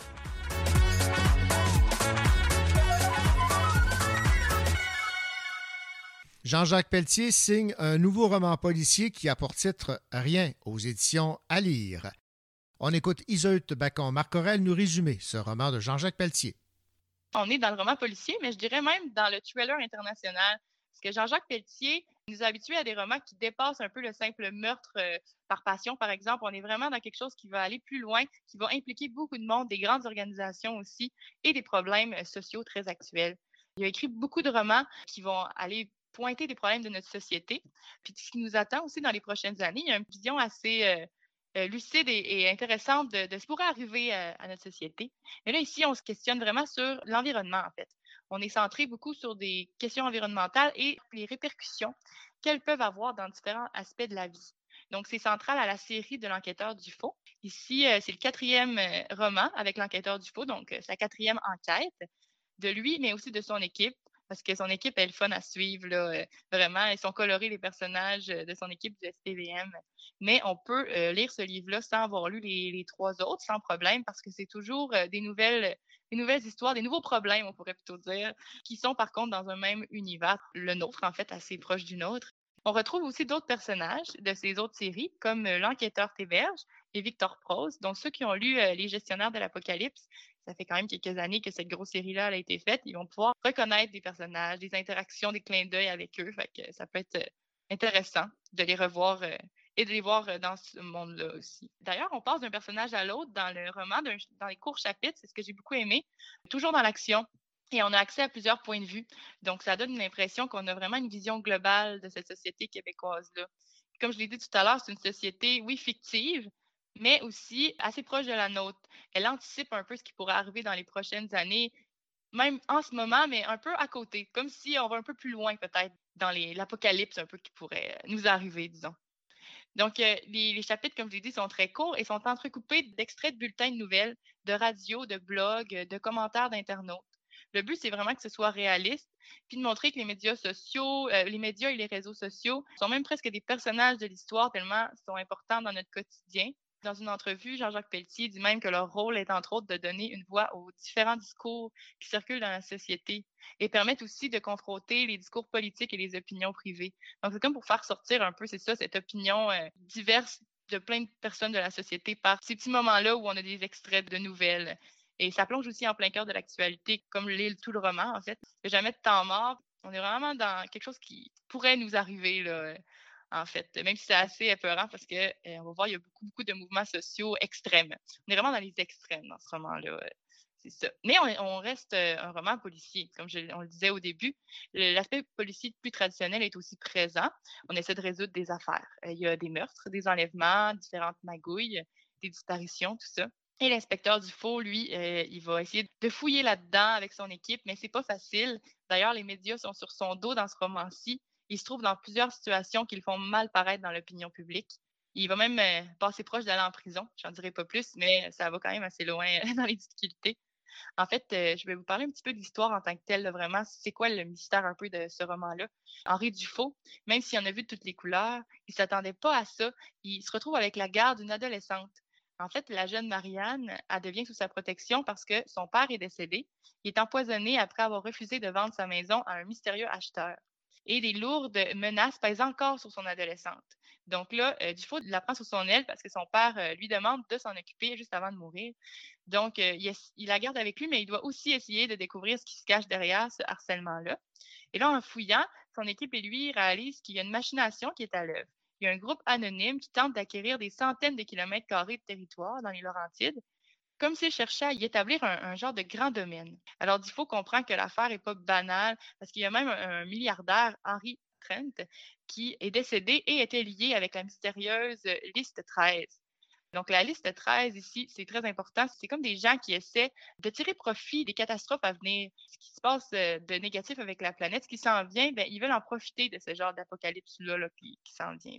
Et cette, euh, Henry Trent, qui est mort, il possédait une propriété dans la zone convoitée dans les Laurentides. Donc là, si un milliardaire possède ça et qu'il est lié à cette liste qui est assez louche, ça devient important. Donc c'est là qu'on voit l'aspect thriller international, c'est que ça va chercher des, problèmes un peu partout dans le monde, et donc avec des grands investisseurs et des mouvements sociaux, euh, un peu de toutes sortes. Il y a des gens qui vont essayer de même tuer un peu le 1% du 1% de l'humanité qui pollue le plus. Donc ceux qui vont les plus riches, ceux qui, euh, possèdent en fond le 1% du plus riche de l'humanité, c'est eux qui polluent le plus. Et là, il y a un groupe qui va essayer de les attaquer. Donc, euh, c'est un peu plein de choses qui vont se relier dans le roman et qui sont conduits de main de maître de Jean-Jacques Pelletier qui arrive à nous garder en haleine. Donc, euh, ceux qui connaissent déjà Jean-Jacques vont être contents de continuer à, découvrir son univers et ce qui nous attend. Et j'espère que d'autres pourront aussi découvrir euh, sa lucidité et le fait qu'il est aussi un genre d'éveilleur de conscience sur nos problèmes. C'était Isolte Bacon-Marcorel des éditions À lire qui nous résumait le nouveau roman policier de Jean-Jacques Pelletier intitulé Rien.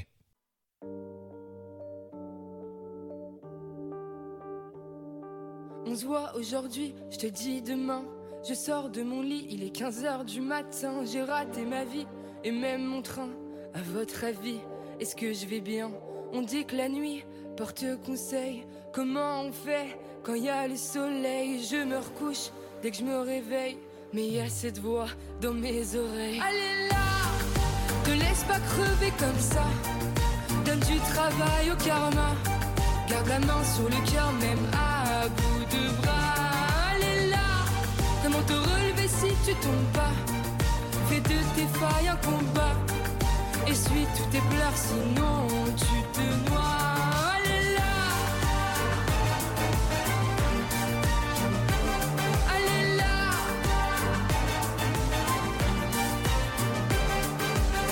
Sous vide, je crois que je vais crever. J'ai peur de l'avenir, j'ai peur de rêver, j'ai mal au bide. À force de penser, je vis mes souvenirs pour m'en rappeler. Mon propre silence fait du bruit. Pourtant je danse toute la nuit, je n'ai plus confiance en la vie. Pourtant y a cette voix qui me crie Allez là, ne laisse pas crever comme ça. Donne du travail au karma. Garde la main sur le cœur, même à bout comment te relever si tu tombes pas? Fais de tes failles un combat. Essuie tous tes pleurs, sinon tu te noies. Allez là, te laisse pas crever comme ça. Donne du travail au karma. Garde la main sur le cœur, même à bout de bras. Allez là, comment te relever si tu tombes pas? Fais de tes failles un combat. Essuie tous tes pleurs, sinon tu te noies.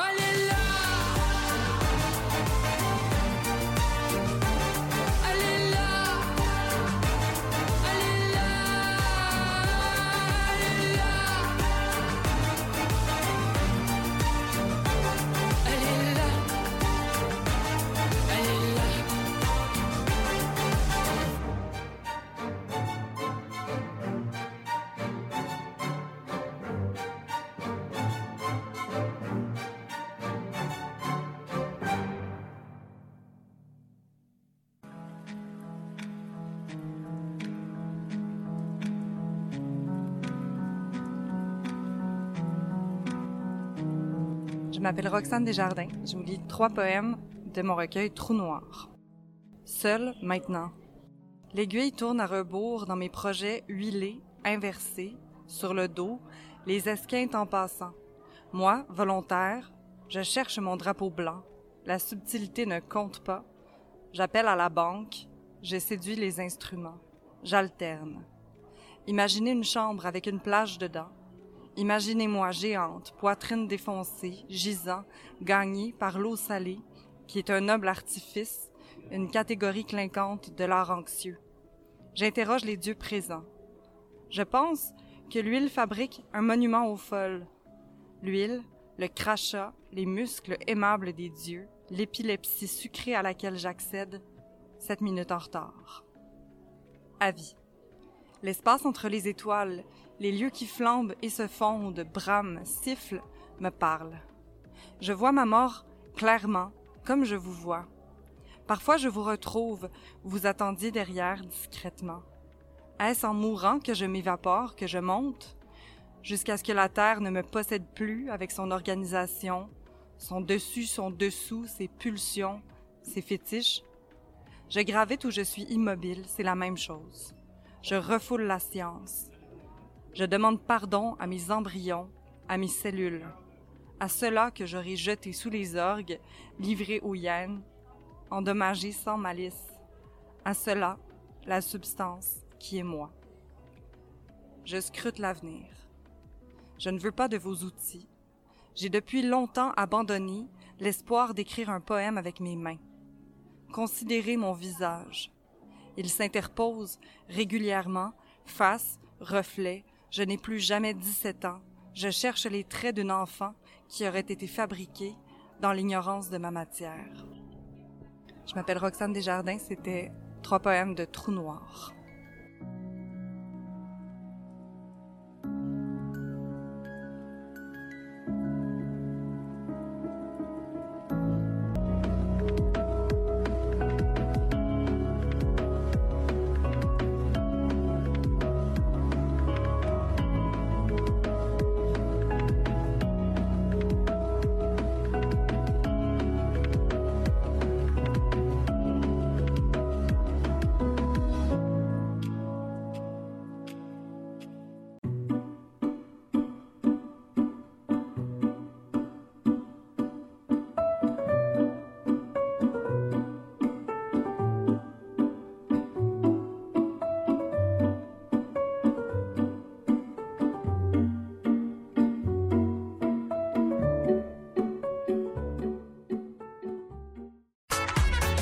Vanessa Légère, auteure acadienne de la trilogie L'Averti.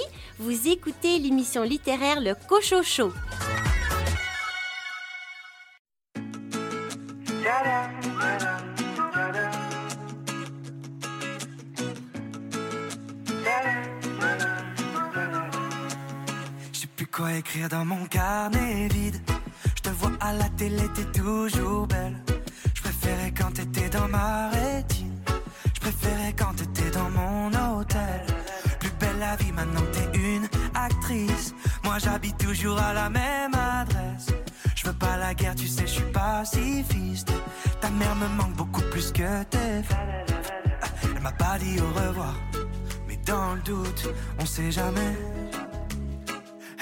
Jamais me revoir, mais elle m'ajoute car on sait jamais. Elle m'a pas dit au revoir, ça veut pas passer, je fais que d'y penser. Elle m'a pas dit au revoir,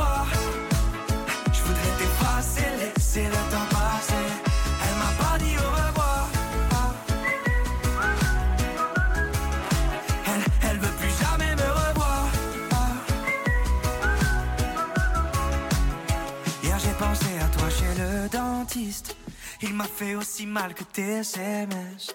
J'ai noyé tout ça dans des bacs de 6 J'ai noyé tout ça dans des tonnes de textes. Plus tu m'oublies, plus je fais que des bêtises. Plus tu m'oublies, plus je me laisse aller. T'étais si belle dans mes sales chemises. T'étais si belle et si pressée. Qu'elle m'a pas dit au revoir. Mais dans le doute, on sait jamais. Elle veut plus jamais me revoir, elle m'ajoute car on sait jamais. Elle m'a pas dit au revoir,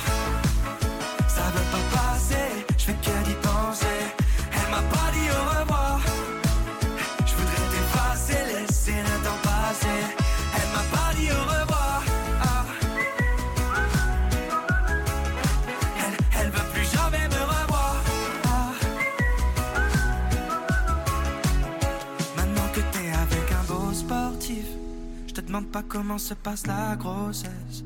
Ça se trouve, c'est mon gosse, il est pas chétif. Et Si c'est mon gosse, tu peux l'appeler Tips. Un jour, tu me diras au revoir. Mais dans le doute, on sait jamais. Tu veux plus jamais me revoir, mais tu m'ajoutes car on sait jamais.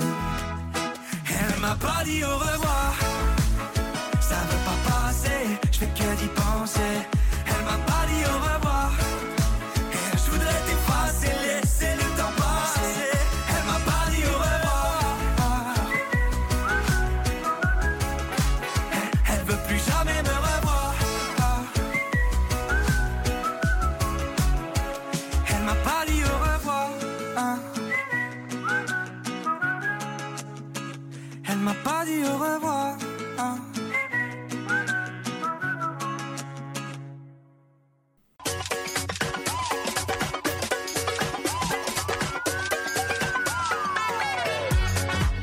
Pas besoin de lui faire un dessin pour qu'il vous parle de BD.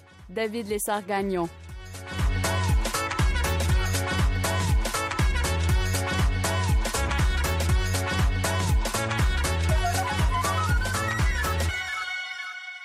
Bonjour David. Bonjour René. David, euh, une trilogie cette semaine. Elle est euh, publiée chez euh, Glénat et elle a pour titre euh, Rédemption. Oui, un western aux dimensions bibliques, hein, un, western euh, apocalyptique, tout à fait réjouissant. Puis quand je dis biblique, là, c'est au sens littéral. On a notre héros Mike. Mike euh, erre manifestement dans le désert et dans le Far West, euh, toujours à la recherche euh, d'un duel qui mettra peut-être terme à, sa pérégrination ou au pis-aller d'une bouteille de rhum hein, ou de, de booze pour endormir toute cette colère qu'il a en lui. Euh, le fait est que Mike est en fait l'archange Michael qui a été euh, condamné sur Terre par Dieu lui-même, par il. Et donc euh, voilà, il ne sait pas trop pourquoi ça s'est passé, mais il erre maintenant à la recherche d'une réponse. Et tout ce qu'il va croiser sur son chemin sont la mort, la guerre, la famine, la maladie. Et euh, là, quand je dis qu'il croise ça, ce sont des personnages réels qu'il croise. hein. donc, il croise vraiment guerre, il croise famine, il Ok. croise mort et maladie. Puis euh, ce sont euh, bien évidemment euh, les cavaliers de l'Apocalypse. Mhm. Et donc, ils vont lui dire, ben tu sais, c'est pas pour rien que tu es sur Terre non plus. Hein, il t'a abandonné et il nous a tous abandonnés. Donc, point besoin de nous guerroyer ou en tout cas de chercher à, à nous empêcher. Tu sais, t'es fini, ta gang, vous avez perdu. Et donc voilà, euh, Mike n'accepte bien évidemment euh, pas tout ça. Il continue à avoir la foi et euh, va faire tout ce qui est en son pouvoir pour empêcher cette manifeste fin du monde. Alors, il va être confronté, il va rencontrer Satan, bien évidemment. L'ange Gabriel vient lui parler également. Il descendra tous les cercles de l'enfer pour aller confronter son grand ennemi. Et voilà, donc c'est une bande dessinée euh, manifestement euh, philosophique, sous couvert justement euh, d'une action puis de plein de pages complètement badass que nous offre Éric Asselin. Il avait déjà à l'époque, à une époque lointaine, publié à compte d'auteur un tout petit livre qui s'appelle Conversion ou Conversation, selon la manière dont vous lisez le titre, avec Dieu, qui était un petit tête-à-tête entre un personnage et euh, un- une personne devant lui qui se présentait comme Dieu. Donc, c'est pas la première fois que Leftan s'attarde euh, ou s'attaque à ces, à ces questions-là. Manifestement, il trouve un, un beau terreau, euh, non seulement narratif, mais on sent qu'il y a une vraie, un vrai questionnement sur la nature du bien et du mal, sur et, no- et notre façon d'aborder cette question-là, quel choix on est vraiment euh, susceptible de faire, nous, en tant qu'humains, dans cette existence euh, qui reste euh, au final assez mystérieuse pour nous. Donc, côté thématique, côté narratif, c'est super le fun. Côté graphique, c'est un peu différent du reste de son travail, même si signature il y a. Quand on connaît un peu son œuvre, c'est évidemment dans la même lignée graphique, hein, le trait très gras, la ligne large, mais un dessin très expressif, évocatrice plutôt que extrêmement réaliste. Ça galvanise le côté dynamique du dessin, puis justement son côté très expressif. Mais c'est un peu différent dans la mesure où là, on, c'est, euh, il y a beaucoup de couleurs, beaucoup de couleurs différentes. Oui, j'ai vu ça, oui. Puis avec des appliqués, des, euh, des, des- des accords de couleurs euh, qui sont parfois justement tout en contraste, euh, même parfois contradictoires. Ou même euh, à certains moments, là, dans le troisième volume, là où on est en enfer, j'ai trouvé intéressant de voir qu'il y avait certains dialogues, certaines, certaines phrases qui étaient vaguement difficiles à lire, comme à percevoir, parce que c'était comme... C'est euh, un, un violet relativement foncé sur fond noir. OK. Mais C'est pas quelque chose, donc c'est pas, c'est pas clair, c'est pas écrit de manière très claire et lisible, mais quelque part là-dedans, il y a un effet, un effet graphique sur l'endroit au- dans lequel on se trouve avec le personnage, c'est-à-dire au fin fond des enfers, avec, euh, c'est ça, tu sais, euh, je trouvais que c'était une manière relativement habile de nous, Ben oui. de nous mettre dans l'ambiance. Fait qu'il y a toutes sortes d'effets comme ça qui sont euh, fort intelligents, fort efficaces. Donc voilà, si on, on passe vraiment un super bon moment. Ben voilà donc pour cette chronique sur cette trilogie de Leftan, Éric Asselin, de son vrai nom, publié chez euh, Glénat. Ça a pour titre euh, Rédemption. David Lessard-Gagnon, libraire à la librairie Appalache au centre-ville de Sherbrooke. Merci. Merci à toi. J'écris des chansons, je ne sais pas parler. Jamais. Impossible de finir ce que j'ai commencé, merde. Je suis fait pour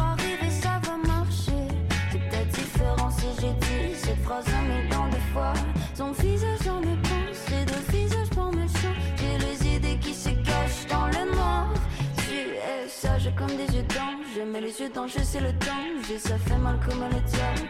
Je baigne dans les flammes. Et ça fait trois bateaux, bateaux qui prennent l'eau. Chaque fois j'ai l'impression de déjà vu. Chaque fois, on flot comme un pansement sur la peau. Oh oh, c'est bon, mais ça ne fait que cacher les blessures. Trois bateaux, bateaux qui prennent l'eau. Chaque fois j'ai l'impression de déjà un pansement sur sa peau. Oh oh, c'est bon, mais ça ne fait que cacher.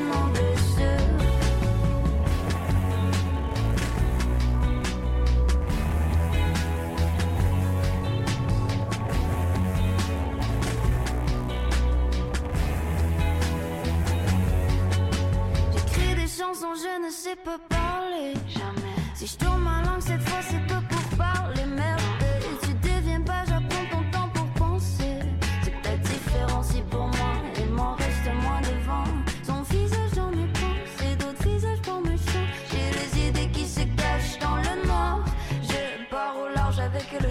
Diable. Viens, on écrit notre fable. Chaud comme les pieds dans le sable, tu veux baigner dans les flammes.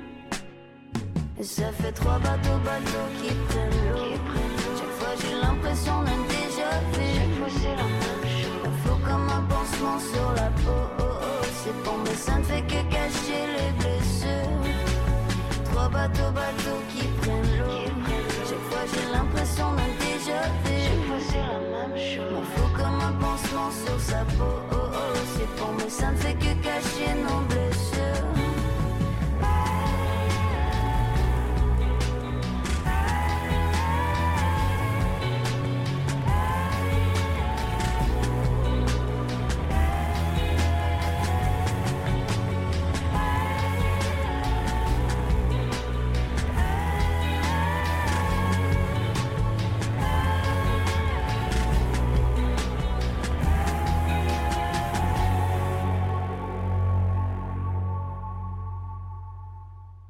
La maison d'édition Mémoire d'Encrier célèbre ses 20 ans.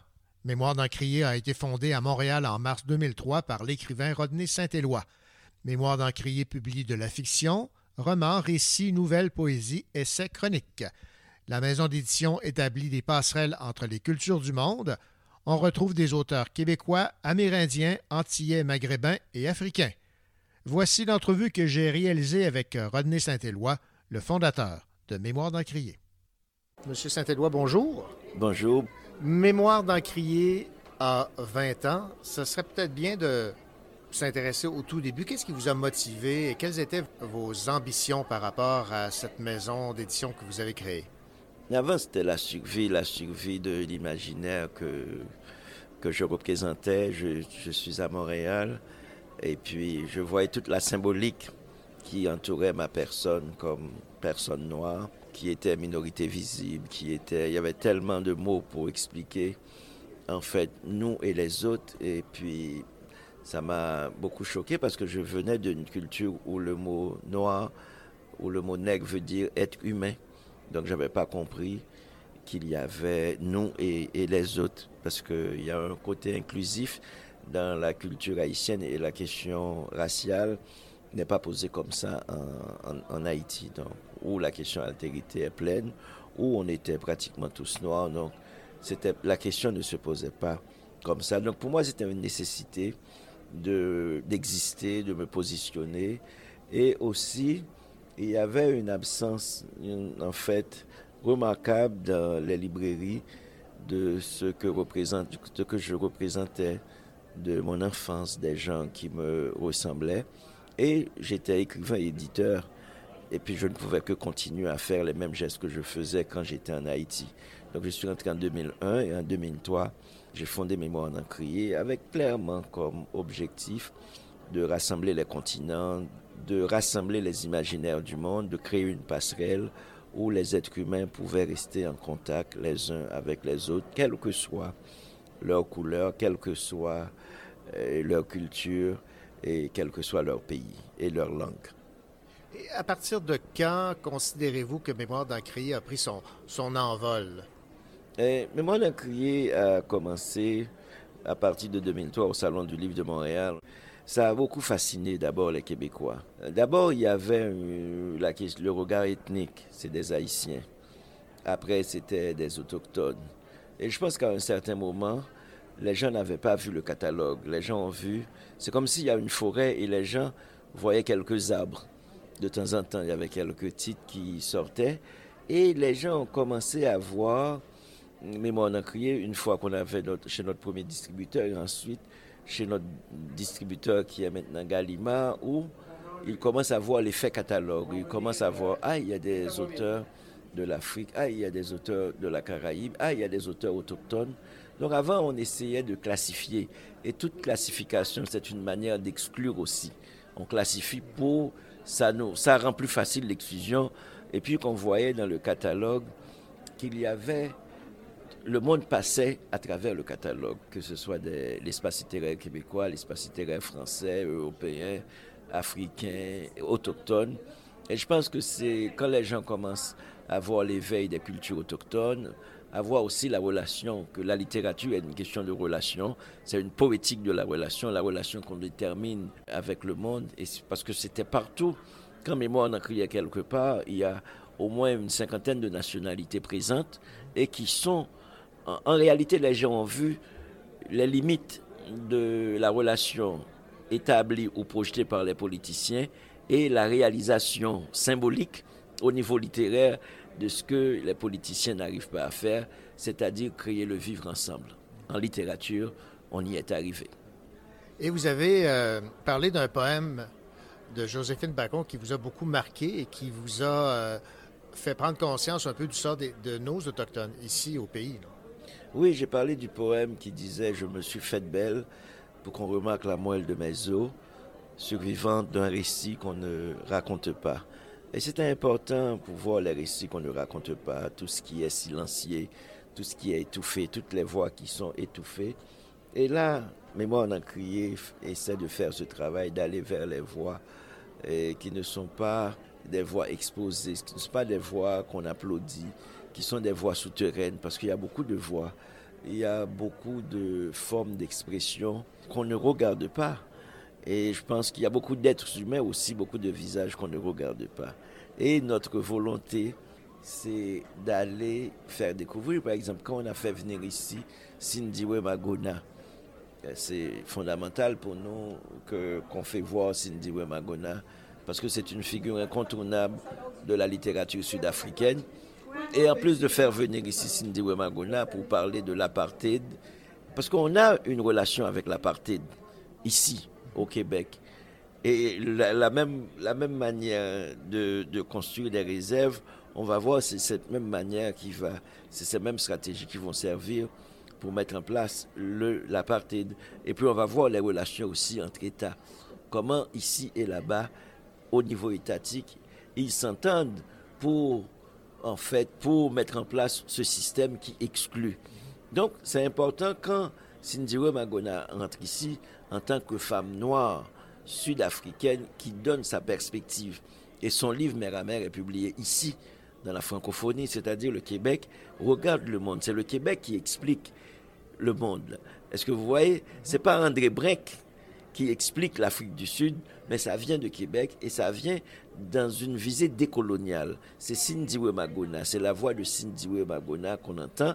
Et quand Cindy Magona vient ici, on a fait une soirée magnifique dans un club africain, dans un lieu africain, au Balatou. Et en face de Cindy Magona, il y avait Joséphine Bacon. Donc, qu'est-ce que ça renvoie comme signe? C'est-à-dire, c'est les voix de la dépossession. Il y a une culture de la conquête, des milliardaires qui parlent, qui disent qu'ils sont riches, mais il y a aussi une culture de la dépossession, des gens qui ont été pillés, des gens dont les cultures, les territoires ont été pillés. Eux aussi, elles aussi, elles peuvent avoir droit à la parole. Et euh, dernière question, est-ce que vous constatez, à- après 20 ans, une certaine ouverture d'esprit qui fait en sorte que vous pouvez publier des œuvres qui n'auraient pas pu être euh, publiées il y a 20 ans? Bon, il y a premièrement cette grande ouverture d'esprit. Il y a 20 ans, je le disais, moi-même, j'ai publié un livre qui s'appelle Les racistes n'ont jamais vu la mer. Un, un livre avec un titre comme ça n'aurait pas passé ici. Je viens de publier Le contrat racial de Charles Mills. Après deux semaines, on a réimprimé. Donc, c'est-à-dire, le Québec est, éveillé à ces questions-là, aux questions de justice sociale, mais aussi de justice raciale. C'est-à-dire, la conversation sur le racisme commence ici, profondément. C'est-à-dire, pas pour dire qui est raciste ou qui n'est pas raciste, mais pour dire comment arriver à construire une société sans peut-être même avec, avec plus d'utopie, donc sans le racisme, parce que le racisme fait du tort à celui qui en est victime aussi bien qu'à celui qui le met en place. Donc nous sommes victimes en tant qu'êtres humains quand le racisme existe. Donc je pense que la conversation sur le racisme n'appartient pas non plus aux gens racisés, aux Noirs, aux Asiatiques, aux Arabes, mais je pense que la question du racisme, on doit en fait poser la question du racisme pour arriver à apaiser certaines mémoires et pour arriver à la réconciliation et pour arriver à la guérison ou bien à un vivre ensemble. Et c'est ce que fait Mémoire crier. Pour, pour éviter le racisme, je pense qu'il faut en parler. Il faut vider la question. Rodney Saint-Éloi, merci et bravo pour ces 20 belles années de mémoire d'Encrier. Merci mon ami, merci mon frère.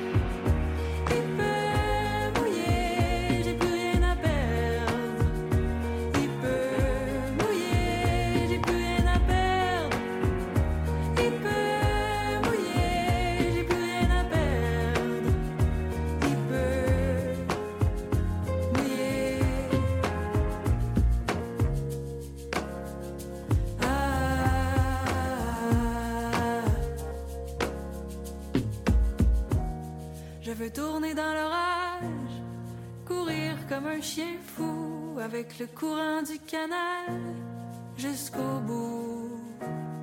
Je veux tourner dans l'orage, courir comme un chien fou avec le courant du canal jusqu'au bout. Je veux tourner dans l'orage, courir comme un chien fou avec le courant du canal jusqu'au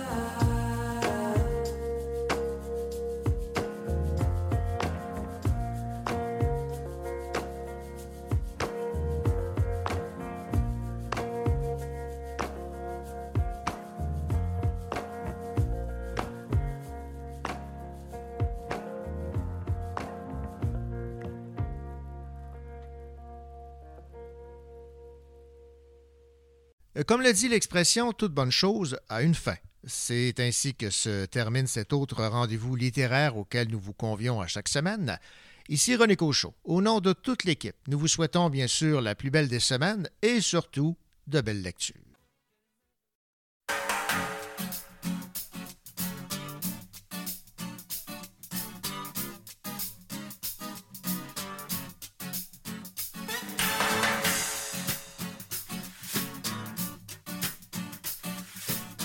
cœur de loup. Pas le temps de tout lui dire, pas le temps de tout lui dire. Juste assez pour tenter la satire qu'elle sans que je veux lui plaire. Sous le fil de l'emballage, la lubie de faux filet, la folie de rester sage si elle veut ou pas l'embrasser. Quand d'un coup d'elle se déplume, mon œil lui fait de l'œil. Même ululé sous la lune ne me fait pas peur pourvu qu'elle veuille. Je n'ai qu'une seule envie, me laisser tenter. La victime est si belle et le crime est si gai. Pas besoin de beaucoup, mais pas de peu non plus. Par le biais d'un billet fou, lui faire savoir que je n'en peux plus. C'est le cas du kamikaze, c'est l'ABC du condamné. Le légionnaire qui veut l'avantage des voyages sans s'engager. Et les chiffres les signes, sous mes bordées d'amour, je suppose qu'elle suppose que je l'aimerai toujours. Le doigt sur l'aventure, le pied dans l'inventaire. Même si l'affaire n'est pas sûre, ne pas s'enfuir, ne pas s'en faire. Je n'ai qu'une seule envie, La victime est si belle et le crime est si gai.